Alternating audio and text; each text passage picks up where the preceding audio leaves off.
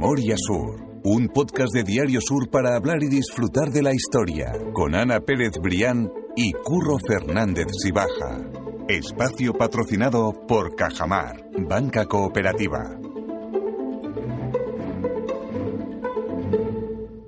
Hola Ana, ¿qué tal? Hola Curro, buenos días. Tengo muchas ganas de hacer el, el episodio que vamos a, a grabar ahora mismo, que estamos empezando a, a grabar, porque eh, lo habíamos hablado tú y yo hace mucho tiempo, que en esa peculiaridad que tiene Málaga de poner nombres, nombres particulares a todo, está la historia de los pasillos. Sí, los sí. pasillos eh, que están en esas calles, digamos, que van a la ribera del, del río Guadalmedina y que creo que es algo muy propio y muy autóctono. Y que, por ejemplo, el pasillo de Santa Isabel, todo ese tipo de... Tú, tú dices, bueno, ¿por qué se llama pasillo? Exactamente. Hay muchas maneras de denominar las vías, avenidas, carriles, calle y tal, pero el pasillo es cierto que es muy malagueño y hoy vamos a hablar de, de esa tradición de los pasillos de Málaga, sobre todo en el entorno del, del Guadalmedina, con uno de nuestros invitados favoritos, Eso que es. ya mm, lo vamos a, a fichar, eh, porque además siempre funcionan muy bien sus podcasts eh, y también los de Fernando. Estoy hablando en este caso de Víctor Heredia, a quien le doy la bienvenida y le agradezco, bueno, pues que, que nos dedique este rato fabuloso para hablar de los pasillos de Málaga. Pues nada, hola Ana, hola Curro, pues nada, siempre es un placer estar aquí con vosotros compartiendo este ratito. Para nosotros el placer es nuestro porque de verdad que siempre que grabamos con vosotros sois muy generosos y sobre todo porque, lo que digo, esta historia la hemos comentado muchas veces fuera de micro, que era algo que teníamos que ¿Que dónde venían esos nombres? Exactamente, y que ya hicimos esos episodios sobre otros elementos de Málaga que llevan un nombre que realmente no es el nombre oficial, por así decirlo. Que lo bautizamos así. Exactamente, que creo que es una costumbre muy malagueña, así que hoy vamos a hablar de cuál es esa historia y por qué llamamos así en Málaga a los pasillos.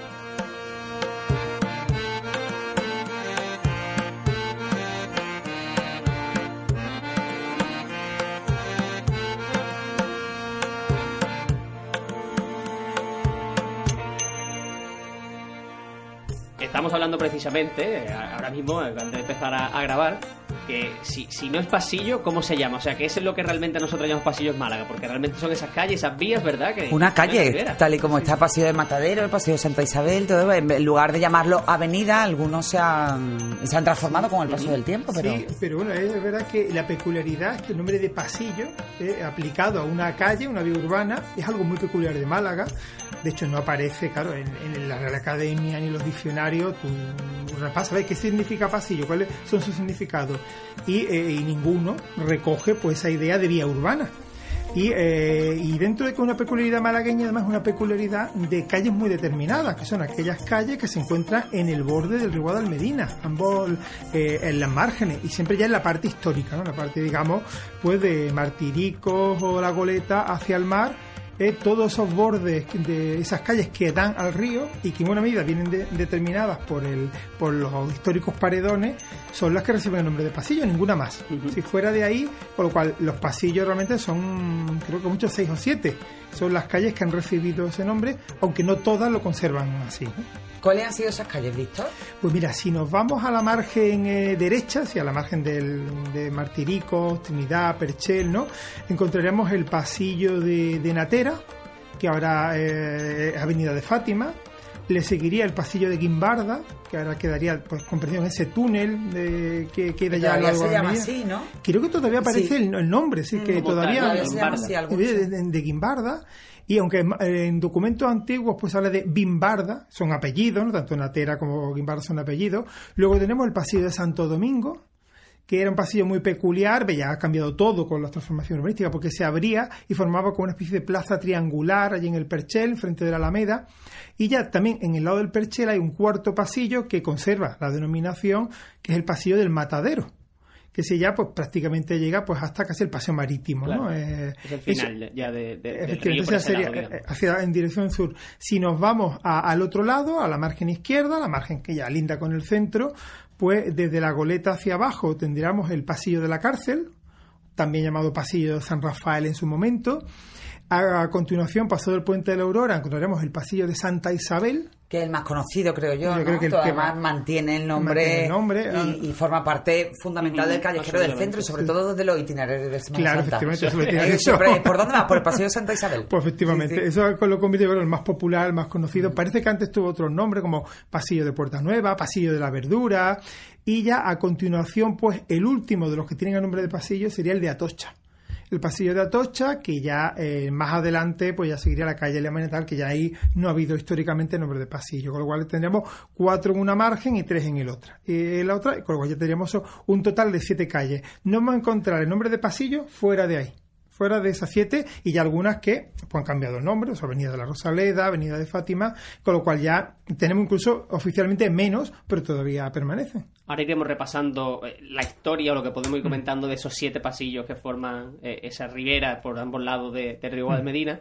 pero a mí me parece interesante, como tú dices en ese artículo, que quizás ese nombre pueda venir de la relación difícil que ha tenido Málaga siempre mm. con el río, ¿no? Que siempre ha sido una relación complicada, tanto por eso eh, digamos, altibajo en el nivel del agua, tanto como por el hecho de que incluso a día de hoy seguimos planteando qué hacer con el río, qué podemos hacer el con el, el debate eterno de, de, la ciudad, qué se hace con, con, el río y el río ha sido fuente de bueno, de dicha y de desgracia, yo creo casi más tirando para la parte de la desgracia, porque cuando no eran riadas era mm, eso, el, el, abandono absoluto del río, que es el, el, caso que nos ocupa hoy. Y yo creo que precisamente, Víctor, el, tema del nacimiento de esos pasillos era para, para determinar eh, eh, partes de la ciudad o partes del callejero que no formaban eh, como entramado urbano como tal, sino que se iban construyendo a medida de que esa relación de la ciudad con el río iba cambiando. Eso es, claro, porque ¿cuándo surgen realmente? O sea, ¿cuál es el motivo en el que, por el que nacen esos pasillos? Pues mira, el nombre de pasillo, pues buscando en documentación antigua, en libros de la época, lo encontramos por primera vez a mediados del siglo XVIII. Para allá, con esa misma idea de indicar esas calles que bordean el río, así que digamos solamente tienen un lado de, de, edificio, el otro queda delimitado inicialmente por el espacio, por el, propio cauce y ya en el siglo XVIII, ante la ya la reiteración de inundaciones y de riadas, cuando ya empiezan a construirse unas defensas que son los famosos paredones, que ya van delimitando, van estrechando el cauce, o que una de las intenciones no solamente es defender eh, las calles, los barrios adyacentes de las crecidas del río, sino también la idea era estrechar el cauce para que de esa manera el agua fuera más rápido. Es un principio de dinámica de fluidos, ¿no? Cuanto, el, agua va por un cauce más estrecho, aumenta la velocidad. Igual el volumen, aumenta la velocidad. esa intención, eh, eh, con esa intención se van construyendo una serie de paredones, sobre todo en el siglo XVIII y más a finales. Y, y es, claro, al construir esos paredones, en muchos casos los edificios se quedan muy cerquitas. Por eso yo planteo que una posibilidad del origen, como porque nace lo de pasillo, sea eh, eh, porque quedan calles muy estrechas ¿eh? entre ese muro y, ya pues la fachada, ¿no? Eso puede dar la idea de la creación de esa especie de pasillo. Pero parece que otra opción, que puede ser muy, muy plausible, muy, muy auténtica, es que, claro, al hacer esos paredones, al no haber puentes transitables, eh, cruzar el río, sobre todo, se ve a carros, caballos, siempre había que hacerlo por el cauce, ve que, digamos, vadear, estuviera seco o no.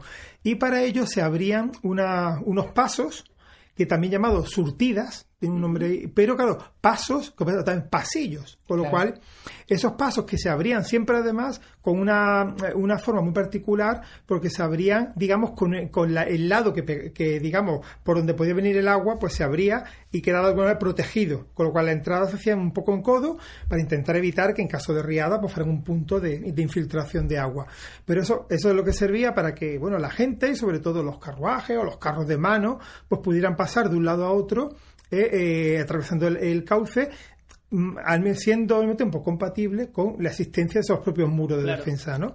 Posiblemente, tanto por un sentido o por otro, por la existencia de esos, de esos, pasos o pasillos, o por la propia estrechez que queda delimitada en esas vías, pues de, de ahí nos viene esa denominación que, como digo, mm, pues la localizamos ya a mediados del siglo XVIII, ya aplicada específicamente a esos caminos paralelos al río, eh, entre eh, que de alguna manera viene a hacerse como esa especie de costura, ¿no? Como entre el cauce y, el entorno el artículo ponen las costuras de, la, ciudad con el río. Pero una costura nunca bien trenzada, porque eh, siempre el río está como ameaçar o bien como un espacio, alternando eso, ¿no? El riesgo, pero luego un espacio eso vacío, un poco abandonado. se, le dice siempre al Guadalmedina o en tiempos recientes la cicatriz de Málaga, la cicatriz que parten dos, Málaga Este y Málaga, Málaga Oeste. Efectivamente, por eso al ser un espacio donde no se puede actuar o hay que, hay que ser muy prudente, porque claro, cuando eh, periódicamente pueden pasar años, ahora mismo estamos en sequía, pero sé que de un día para otro pues mm, puede venir una lluvia intensa y desbordarse y el río que controlarlo, hay que asumir que mientras no haya una alternativa sigue siendo una fuente de salida ¿no? del, de del cauce de, toda la cuenca del Guadalmedina. Pero cómo compatibilizar la necesidad de asegurar ese desagüe con que sea un espacio pues con usos urbanos, que sea un espacio lúdico o al menos que pueda ser aprovechado y sobre todo que muestre una estética decente y digna de la ciudad. Yo estoy viendo aquí la imagen que acompaña esa noticia, ese artículo que tú escribiste precisamente sobre este tema y una imagen que muestra el mercado de Santa Isabel, que es, por lo que entiendo en esta imagen, literalmente un pasillo o, lo que aprovecha, digamos, la parte del pasillo que da a la ciudad, ¿no? Para construir ese mercado. Bueno, ese mercado se construye a mediados del siglo XIX pegado frente al paredón del río. Y es una estructura metálica que, bueno, donde, eh, eh, eh, como una especie de, de corredor metálico donde que se divide en casetas, ¿no? Pues donde, bueno, ya se venden los productos, especialmente, pues, carne y verdura, ¿no? Lo que, como era habitual en, aquella época.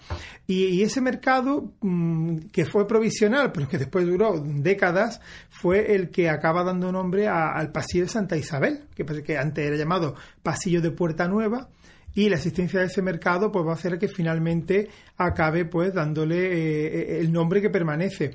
Ese mercado va a desaparecer, para que también nos hagamos una idea de su ubicación, cuando se hace el nuevo puente de la Aurora, que eh, es un puente que como ya va a estar preparado, el primer puente que, que admite tráfico rodado, el de Tetuán, y el segundo el de Armiñán, que es de aguas arriba, y el tercero será el de la Aurora, que eh, se inaugura en 1930, pero para, para permitir el, el, uso por los vehículos, por los vehículos de motor, eh, hay que hacer unas rampas.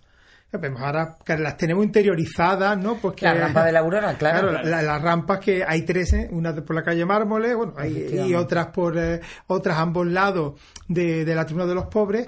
Pues para hacer esas, esas rampas hubo que demoler casas, hubo que cambiar el trazado de la calle Mármoles, implicaron una transformación muy profunda del entorno y entre las cosas que hubo que demoler pues fue ese mercado de Santa Isabel que desapareció eh, a raíz de la construcción de, estas rampas ¿no? que permitieron pues, eso que los vehículos pudieran subir a una cota y a partir de ahí ya pues cruzar hacia el otro lado del río claro porque al mismo tiempo entiendo que eran eh, zonas que también eh, en este caso por utilidad no por esas rampas como decimos para atravesar esos puentes que cruzaban el río pero que igualmente había muchas casas que se habían construido en una zona cercana al río que no eran seguras, porque entendemos, mm. o hay que, comprender que ese río en la zona norte llega ya hasta la, hasta la zona de Ciudad Jardín prácticamente, mm. esa conexión ya con, lo que empiezan los montes de Málaga, ¿no? Mm. Por así decirlo.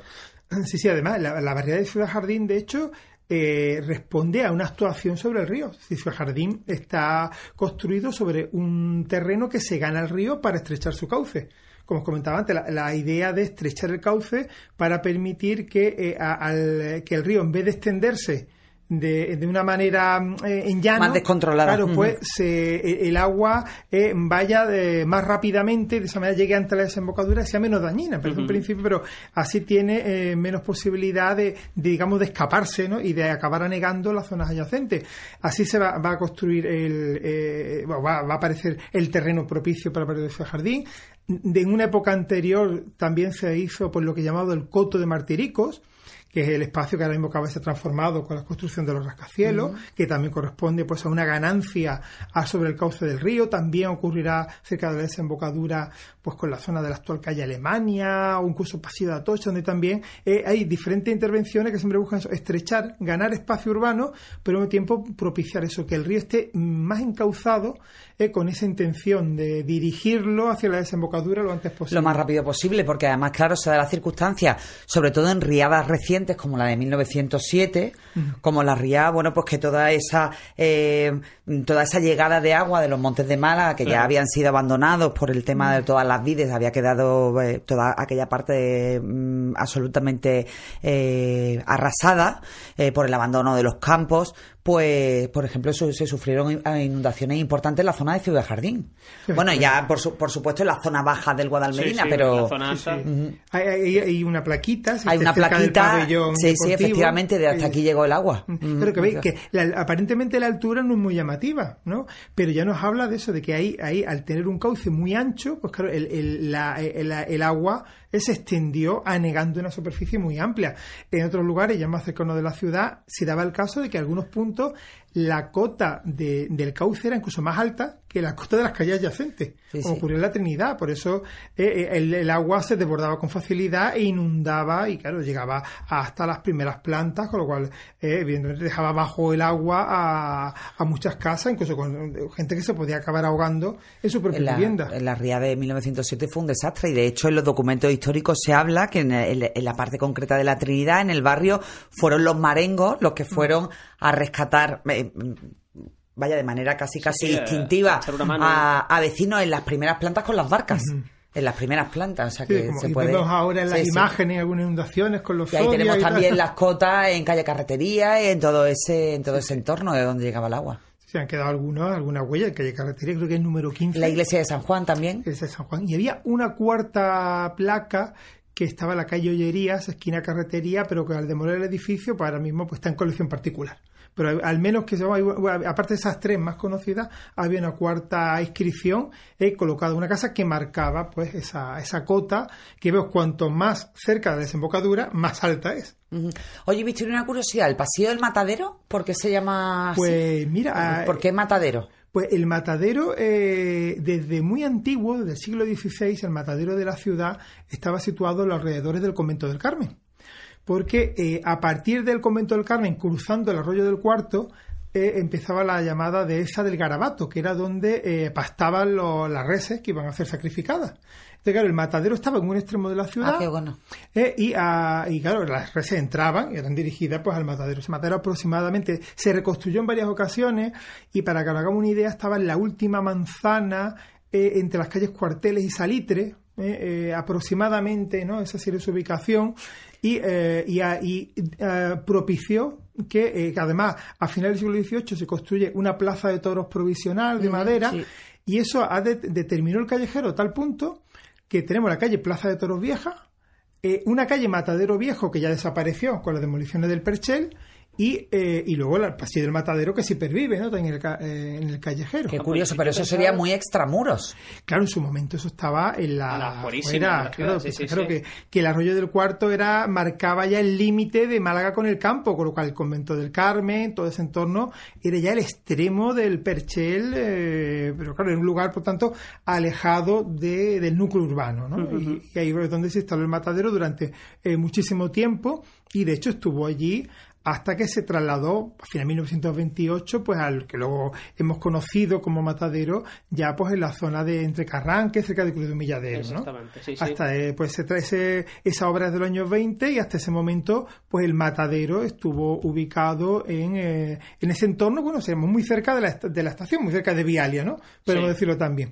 Pues me llama la atención porque yo siempre he pensado que precisamente ese nombre de pasillo del matadero venía precisamente porque ahí donde había, en su momento hubo una plaza de toros, como que pensaba que tenía esa relación con la plaza de toros, más que con el propio hecho de que Sí. hubiese un, un matadero Pues como tal, fíjate, ¿no? Matadero y Plaza de Toros o, eh, estaban de algún relacionados ¿no? Por su proximidad. Fue una Plaza de Toros que no duró mucho tiempo, pero que sin embargo sí ha quedado fijada su existencia en, el, en el callejero y además, claro, el Pasillo del Matadero, pues uno de los de los nombres un poquito que más repeluz da, ¿no? Del callejero urbano, ¿no? Hay que- hay que Absolutamente. decirlo, ¿no? Que, aunque bueno, tenemos ahora en Madrid, ¿no? Que también espacio cultural, que el matadero, ¿no? Pero no deja de ser un poco de El lo nombre más- sí se presta y la, la Plaza de Toros, recordar que se trasladó ahí desde la Plaza de las Cuatro Calles o la Plaza de la Constitución. exactamente. Cuando ya se hizo insostenible el espectáculo taurino allí, bueno, pues se traslada a la zona de, del Pasillo del Matadero. Hay más curiosidades sobre algunos pasillos concretos. Tú, por ejemplo, destacas en este artículo que publicaste en Diario Sur en su día el pasillo de Atocha, que es realmente un pasillo ya desaparecido, que yo creo que eso también es interesante. Sí, el pasillo era pues, el más cortito en- eh, porque ya abarcaba desde el puente de Santo Domingo hasta prácticamente la, la alameda principal, ¿no? Y en ese pasillo, pues que luego además pues fue ampliado pues fue, se construyó una, una manzana de casa hacia el río, con lo cual quedó, digamos, quedó constreñido entre dos manzanas de casa, a diferencia de los demás, y, eh, y que, bueno, su curiosidad en el nombre, ¿no? De Pasillo de Atocha, eh, que viene de, de una capilla que se instala allí también en el siglo XVIII, eh, en una casa que construye un señor eh, con indicación. Una casa frente al castillo de San Lorenzo, pero ya no, un poco nos lo ubican en lo que era el, extremo de la Alameda, y eh, él construye una especie de gran retablo de, de piedra, como un retablo de, de, una iglesia, pero hecho en piedra y proyectado del exterior, que, eh, que, conocemos gracias a algunas fotos ¿no? de archivos como el Temburi y que en el que había pues una, una, una virgen, una imagen que es la, una, una, imagen en piedra de la, de la Virgen de Atocha. Y esa imagen pues acaba dando nombre pues, al pasillo. Y claro, el nombre de Atocha, o sea, que nos suena todo muy madrileño, ¿no? Al lado tenemos el hoyo de Esparteros, y no vea que, que Atocha es Esparto. Entonces, claro, es la Virgen del Esparto, con lo cual nos habla un poco de, de, la, de esa actividad artesanal que se desarrollaba pues en esa eh, en ese espacio de la ciudad, que claro, en su momento era también un espacio un poquito marginal, una esquina con el río, donde el esparto, que era una actividad molesta por los malos olores que producía, pues quedaba eh, poco afuera de la muralla. Y de ahí vendrá pues ese nombre de, eh, de pasillo de, de Atocha, que luego además la imagen pues se conserva y ha sido no pues la durante mucho tiempo la alcanzaba pues eh, era eh, pues la llamada Virgen del Chasco no ¿Del Chasco? Sí, porque. ¿Por qué? A ver si os acordáis. ¿Es la primera vez que lo escucho? Pues si os acordáis, la, cuando se visitaba, bueno, hace un año la alcanzaba, pues al llegar a un punto eh, del recorrido, pues había como una especie de gruta y, en la gruta se veía, ¿no? Pues como una imagen, una imagen. Y entonces cuando uno se asomaba y, claro, se agachaba para ver, se encontraba con que no había cabeza. Esa imagen no tenía cabeza, ¿no? Y esa imagen ah, que, ahora, bueno. que, ahora, está, claro, por eso lo del chasco, ¿no? Claro, cuando uno miraba, a ver, a ver, ¿qué es? ¿no? te encontrabas que la imagen estaba incompleta. Y esa imagen ahora está en, en el almacén del, eh, del Museo de Málaga, ¿no? En la aduana. Y esa es la imagen, es lo que ha sobrevivido, es la Virgen de Atocha que eh, claro pues la guerra civil sufrió pues fue eh, se había colocado en, otra casa después de, echar abajo pues su, ese retablo que os comentaba antes y fue recolocada en otra en la fecha de una casa claro sufrió un atentado y la tante lleva un, un, un niño Jesús en brazos que las dos imágenes perdieron la cabeza y entonces, bueno, lo que se pudo salvar pues forma parte de los fondos del Museo Arqueológico, con lo cual ahí tenemos un resto de esa Virgen de Atocha de, eh, que, se ubicaba, que ha, dado nombre a ese pasillo. Qué curioso, ¿Ah? qué bueno. Yo no sé si te queda alguna curiosidad, Víctor, en concreto sobre alguno de los pasillos que hemos estado eh, paseando en este, en este espacio, en este podcast, pero de luego, eh, yo estoy... A mí me, parece fascinante porque es algo que, que, que, además que forma parte mucho de nuestro día a día, ¿no? el nombre de las calles, el nombre de... Realmente, y, y realmente resulta muy curioso y resulta después tremendamente estimulante no ir por un sitio y decir, oye, mira, pues se llama así por esto, o al menos, o si no tiene el, el detalle de por qué se llama así, cuál era el origen y el eh, y sobre todo en los pasillos malagueños, que como bien dice Víctor, es algo tan eh, curioso de de, Málaga, ¿no? Forma parte, bueno, ya pues de esa colección de, de, singularidades del callejero. Cuando estaba contando precisamente el tema de que en Málaga muchas veces, bueno, pues le ponemos nombres singulares a las cosas o que le cambiamos el nombre, hay que recordar, por ejemplo, que el Paseo de los Curas no es un nombre como tal, ya como que lo ha abrazado el callejero, pero se llama eh, Paseo de la Cintura del Muelle, que es un término portuario, es decir, que, que en Málaga siempre vivimos muy relacionados con todo el tema eh, marítimo, al fin y al cabo. Efectivamente, son eh, la, eh, la, pervivencia de nombres históricos que a veces sobreviven a los cambios de nombre oficial. Sabemos que la Plaza de Mijana oficialmente no se llama Plaza de Mijana, uno de los casos también más, eh, más llamativos, ¿no? Nadie la llama Plaza del Marqués del Vado del Maestre, aunque ese nombre lo tiene desde, creo, desde el siglo XIX, pero como por la placa, antes Mijana, ¿no? por ejemplo. No, luego lo que preguntaba de los pasillos, evidentemente cada pasillo ha tenido su, eh, a lo mejor su, su edificio peculiar, el de la cárcel, o hasta la Avenida de la Rosaleda, pues era la cárcel de, Málaga, lo que fue la cárcel de mujeres, eh, todavía queda un resto, un edificio moderno de una plaquita que pone Barrio de San Rafael. Decir, lo buscáis, eh, pone, pone Barrio de San Rafael, alias Guadalmedina. ¿No? que restos de, de, ese, de unas primeras casas que se construyeron allí. Qué curioso. Eh, luego tenemos el pasillo de Natera, pues por el apellido de Andrés Natera, un señor que tenía allí una, una, una finca de recreo que después fue cuartel de la Guardia Civil y durante mucho tiempo un cuartel, luego fue, ahí estuvieron también las escuelas de la Ave María, eh, en fin, hubo otra serie de instituciones en ese, en ese pasillo que ya un poco ya podemos ubicar en el barrio de la Trinidad. El pasillo de Guimbarda tenía la cruz de piedra, que bueno desapareció pues como todas estas reformas urbanas de la de, de mediados del siglo XX, bueno, es un, también era una, una, cruz ubicada pues en una fachada, ¿no? una cruz de piedra como un relieve, ¿no? Y que era un elemento pues desaparecido, pues muy típico en este caso del barrio del Perchel, de que la calle Mármoles marca ahí la frontera, ¿no? De, entre ambos barrios. Entonces pues nos encontramos que, bueno, antes ya hemos comentado pues algo de, de, los otros, ¿no? Casi todos tenían alguna peculiaridad, algún edificio, ¿no? Que le, que le daba pues a esa singularidad, ¿no? Pues dentro del callejero, aparte de ser eso, los pasillos, ¿eh? algo que no vamos a encontrar en ninguna otra ciudad y ni siquiera en ninguna, en ninguna otra parte de la ciudad. Qué curioso, ¿no? Pues fantástico. Este, ese tipo de elementos es como que, que, también son motivo de orgullo malagueño, ¿no? Por decirlo así, que tenemos muchos elementos que no somos conscientes de que son puramente malagueños y los pasillos es uno de ellos. O sea, que yo creo que también es motivo para, para enorgullecerse, ¿no? De ese, así es. De y, y, además está muy bien explicado, según la... la...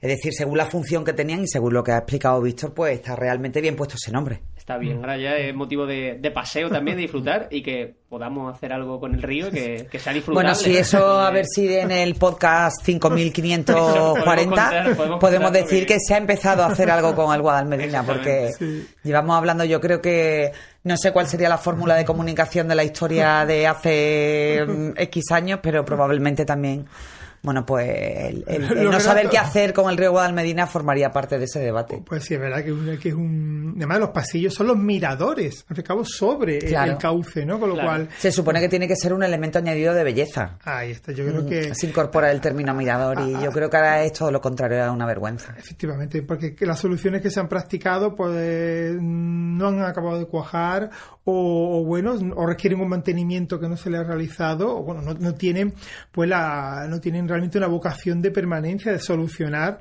eh, pues esa, eh, esa transición entre ambos, entre ambos márgenes, que no sea una barrera, sino que sea un elemento de, de unión, sobre todo si algo que se desvíe, ¿no? pues ese, ese cauce cada vez más complicado, porque la propia ciudad al ir creciendo, claro. pues va dificultando ¿no? buscar alternativas, eh, pues hay que entender bueno, que, que es el Guadalmedina, es el río de la ciudad, con lo cual lo que tenemos que intentar es que la ciudad conviva con el río, que forme parte de los ciudadanos, que sea un lugar eh, de eso, como de, de ocio lúdico, sin olvidar, evidentemente, por su función de eh, función de, de, de, punto de evacuación de esas posibles lluvias eh, intensas que bueno que, que, también viene con y que clima. vienen ahora, ahora no las tenemos en la cabeza porque llevamos una época eh, bueno, pues bastante prolongada de sequía, pero llegan y, y, la, y la historia de Málaga demuestra que cuando llega, llega por todo lo alto. O sea que... Efectivamente, además, no solamente el propio Guadalmedina, sino mmm, el arroyo de la Caleta, el arroyo Jaboneros por un lado, Justo. el arroyo del Cuarto por otro, así que todos esos arroyos menores, pero que son eh, bordean a su vez el Guadalmedina, pues eh, todos presentan por el mismo riesgo y todos en un momento dado u otro se han presentado con el idéntico peligro, ¿no? El riesgo tanto para los bienes como para las personas, con lo cual es algo que forma parte de nuestro clima y que tenemos que eh, buscar soluciones que lo hagan compatible, ¿no? Tanto, pero que luego al mismo tiempo no sean espacios perdidos o, o por lo menos sean. Bueno, es que además ahí está el ejemplo de otras ciudades que han sabido integrar, integrar los cauces perfectamente. A mí me encantó uh -huh. la solución de Palma de Mallorca. Sí, efectivamente. Y tiene una solución muy sencilla también para una riera, como se llama allí, y, y donde eh, en los márgenes hay vegetación, luego tiene forma de artesa y luego tiene una lámina de agua. Entonces tú ves el agua correr, pero te das cuenta y esa lámina no, no tiene más profundidad que un dedo pero es suficiente para transmitirte la sensación de que el agua corre, fluye, sí, ¿no? Sí, si sí, se mantiene limpio, es una solución muy estética y, y, luego que transmite vida, ¿no? Transmite, además, efectivamente, porque tiene una labor de mantenimiento. Y me pareció que es una de las soluciones más sencillas. Bueno, ahora pues, la reparación de las vermas, antes hemos hablado de, de, la, de los pasillos, pero ahora incluso eh, esta actuación que se ha hecho ya aguas arriba, ¿no? De esas vermas, ya, yo también he aprendido que existe la palabra verma, ¿no? Esos, esos paseos, mm. eh, sobre, sobre el, eh, el cauce que todavía pues hacen más evidente la necesidad de que se va a convertir en un espacio lúdico, de paseo, de recreo, pues también que, que el cauce esté a la altura. Efectivamente. Esos ríos o arroyos son cicatrices, como tú decías, por desgracia, en el mal sentido de la palabra urbanística en Málaga. Y yo espero que podamos contar en el podcast pues esa solución que se puede dar al río y que podemos también hacer uso y conectar incluso la ciudad con la excusa de- del río y que no sea un elemento que nos separa, al contrario, sino que sea un, momento, un elemento de, de unión y de conexión entre la ciudad. Eso, la permeabilidad entre ambas orillas, a veces pues que para tanto con el coche o simplemente andando hay que dar unos rodeos Exactamente. que, a- que crean unas barreras eh, no ya más allá de las sociales, sino que son crean pues, una, unas barreras que, que incomunican a veces, ¿no? Pues determinadas zonas que existiera una pasarela un pequeño puente, pues eh, sin duda eh, facilitaría la creación de una ruta que ayudarían a dar vida, ¿no? También a muchas zonas, a ambos márgenes del río, ¿no? Y eso es una tarea también yo creo que en la que se puede avanzar y conseguir eso, que el río eh, sea cada vez menos barrera y sea más un, un- paso, un punto es donde se pasa se- va- y así de alguna manera recuperamos esos pasillos, ¿no? Esa idea del pasillo. Pues ojalá, ojalá sea así. Víctor, eh, mil gracias. Eh, pronto vamos a hablar otra vez contigo para otro podcast que tenemos preparado y que tengo yo también ganas de, de contar, que me gusta especialmente. Así que, que de verdad que mil gracias, que siempre es un placer que nos acompañes. El placer es mío. Repetiremos muchas veces, Víctor. Ya sabes que ya formas parte de la familia de Memoria Sur. Bueno, muchísimas gracias. Ana, nosotros nos quedamos citados para la semana que viene. Yo espero que volvamos a tener historias buenas que contar y yo Sí, creo que sí, porque estamos preparando un, buen final de temporada para esta tercera temporada de Memoria Sur. Así que mil gracias. A ti siempre curro. Memoria Sur es un podcast de Diario Sur. Escucha un nuevo episodio cada semana en iVoox, Spotify, Apple Podcast y consulta las referencias de este episodio en diariosur.es.